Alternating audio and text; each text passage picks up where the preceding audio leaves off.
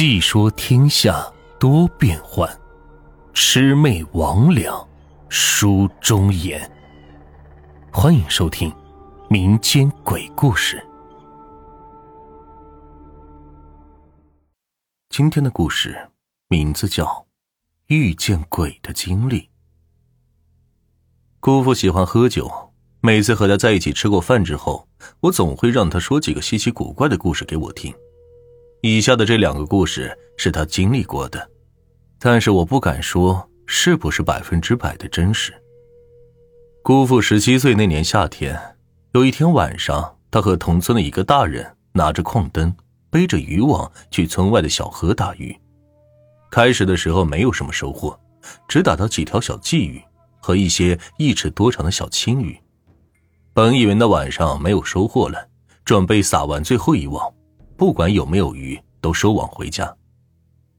此时夜已经深了，周围静悄悄的，天上零零散散的挂着几颗星星，偶尔有风吹过河边的白杨树，树叶发出簌簌的声音，给漆黑的夜晚增添了一些恐怖的气氛。这最后一网捞上来，还是没有什么收获。姑父收拾鱼篓，准备回家了。这个时候，他同村的那人。说话了，哎，这出来这么长时间，又没打到什么鱼，回家干什么？走，去月牙坑撒几网。姑父听到要去月牙坑打鱼，不禁浑身打了一个寒颤。姑父回了他一句：“那个地方谁都知道邪得很，经常有人晚上从那里经过，能看到一些不干净的东西。你忘了，村里谢老五那年秋天，从镇上亲戚家喝完酒回来。”夜里经过月牙坑那儿，看到了一个死小孩的鬼魂，被吓得嗷的一声就晕过去了。当时全村谁没有听到谢老五那惨叫声呢？后来还是几个胆大的一起去把他从月牙坑那里背回来的。这才几年呢，大白天都没人敢去，我们现在夜里去，这这这不好吧？同村的那人听完哈哈笑了，说：“姑父的胆子这么小，呵呵呵，不就是死小孩吗？”有什么好怕的？他今晚敢出来，我直接把他塞到渔网里给烧了，他跑都跑不掉。我家渔网经过猪血浸泡的，辟邪的。月牙坑是姑父他们那儿的一个很邪门的地方，以前死小孩都是扔那附近的。月牙坑里的水有多深，没人知道，只知道这水很凉，很凉，每年夏天都会淹死人。姑父听他说他胆子小，立刻就不服气了。毕竟年轻血气方刚嘛，更何况又不是他一个人去。两个人背着渔网，拿着鱼篓和矿灯，就朝着月牙坑的方向去了。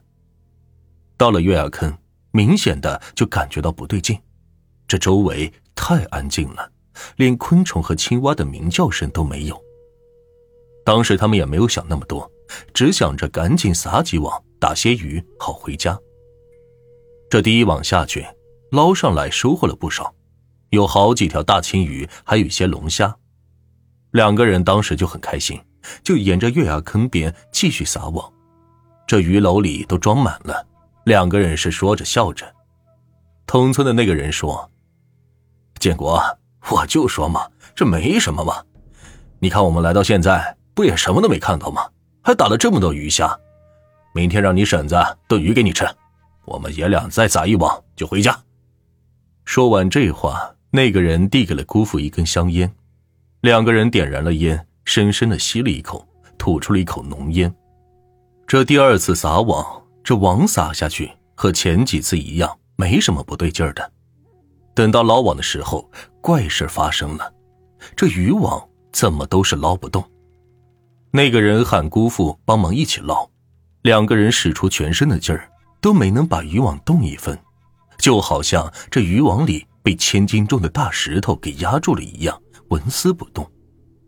这个时候，那个人说话了：“建国，这网里有东西，那个东西听到我们的话在作怪了，我马上下去，你拿着网别松手。”说完话，他猛地把中指塞到嘴里一咬，血立刻流了出来。他把鞋脱了，沿着月牙坑边慢慢的下到水里了。他刚到渔网那儿，就拿着咬破了的手指，沿着渔网涂了一遍。渔网里的东西在水里来回的逃窜着，好像很害怕血一样。刚刚还是纹丝不动的渔网，这个时候却能拉动了。姑父把渔网捞上来一看，里边黑漆漆的一团东西。打开矿灯看，才看清原来是一个死小孩。这死小孩在作祟，那个人胆子也真是大的日了天了。他从月牙坑上来之后，什么话都没说。拿起渔网里的死小孩就往地上摔，嘴里还大骂着：“我操你妈的！死了还敢出来作怪！老子今天就把你烧成灰，看你还怎么作怪！”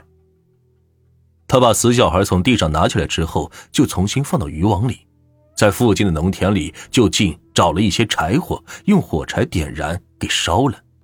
这柴火噼里啪啦的燃烧着，隐约中听到了小孩子凄厉的哭叫声。这没过一会儿就安静了。再等到柴火熄灭，死小孩烧成了灰，两个人再离开的。这个事虽然没有那么恐怖，但是绝对是真实的。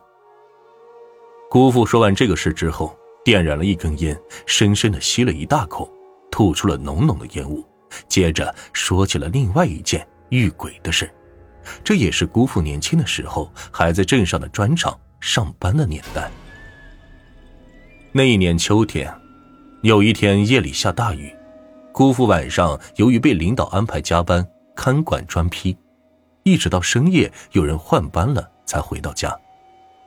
那天夜里雨下得很大很大，就像一桶水从天上倒下来一样，这风是呼呼的刮着，姑父又冷又饿，穿上雨披，连矿灯都没有打。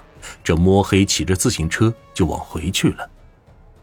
那个年代又没有什么路灯，路也不好，乡间的土公路，这公路边也没有人家，只有一些农田和白杨树。姑父当时冒着大风大雨，骑着车快到码头大桥的那个时候，远远的看见这桥上坐着一个人影。当时姑父心里就想：这大风大雨的夜里。这是谁呢？这大半夜的在桥上坐着不回家呢？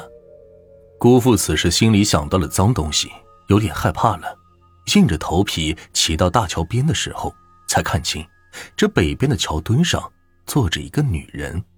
这大半夜的，全身红，红衣服、红裤子、红鞋子、红雨伞，这还低着头，手里拿着一本书。姑父朝着那女人喊了一句：“哎，你是谁？”怎么大半夜的在桥上坐着呢？那女人没有回话，姑父又喊了几遍，那女人还是没有回话。姑父心里想：这女人别是想不开要寻死吧？这大半夜的跳到河里，肯定是要淹死的呀！这前不着村后不着店的，看见了这不能坐视不管呢。于是就把自行车靠在路上停好了，打着矿灯朝女人那儿走去了。这雨越下越大，雨水淋得姑父眼睛都看不清了。等走到女人坐的桥墩边上了，姑父害怕女人听不见，就大声的喊了一句：“哎，大妹子，这么晚了怎么还不回家呀？是不是和家里人闹矛盾了？这大风大雨的夜里，一个女孩子坐在桥墩上，这要是掉下去了怎么办？这没人能看到啊！听大哥一声劝，赶紧回家吧。”说着，姑父就把矿灯。往那女人手里递过去，可那女人始终没说一句话，一直都是那一个姿势，打着伞，低着头，手里拿着一本书。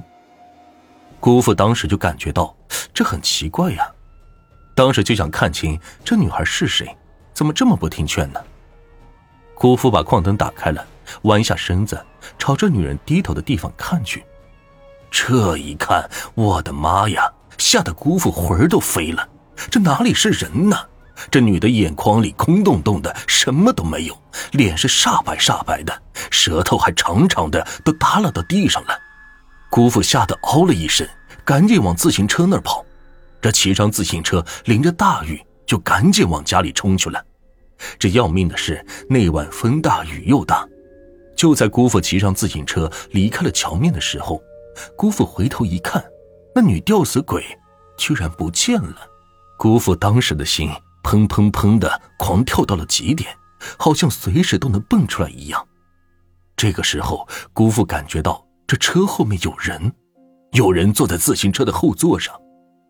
姑父心里边一直在求菩萨保佑，可是也不敢回头看，这心里是害怕到了极点。也不知道是哪里来的勇气，就那样一直骑着自行车，快到码头中学的时候，一瞬间感觉那东西，哎，突然离开了。姑父之后也是平安的回到了家里。我当时听姑父说到这儿的时候，我心里也在想，如果当时换成是我，我肯定会直接就晕过去了。姑父的胆子还是挺大的，还敢走下来和吊死鬼说话，还朝着吊死鬼看去。这后来没过几天，姑父就听说了，这码头中学里有个女老师因为感情的问题而上吊自杀了。这死的时候就是穿着红衣服、红裤子、红鞋子，这旁边呢。还放着一把红雨伞和一本书。听完姑父说完这个事之后，当天夜里我就做噩梦了，梦到了那个女鬼。不知道你们听完这个故事之后，晚上做梦的时候会不会梦到她？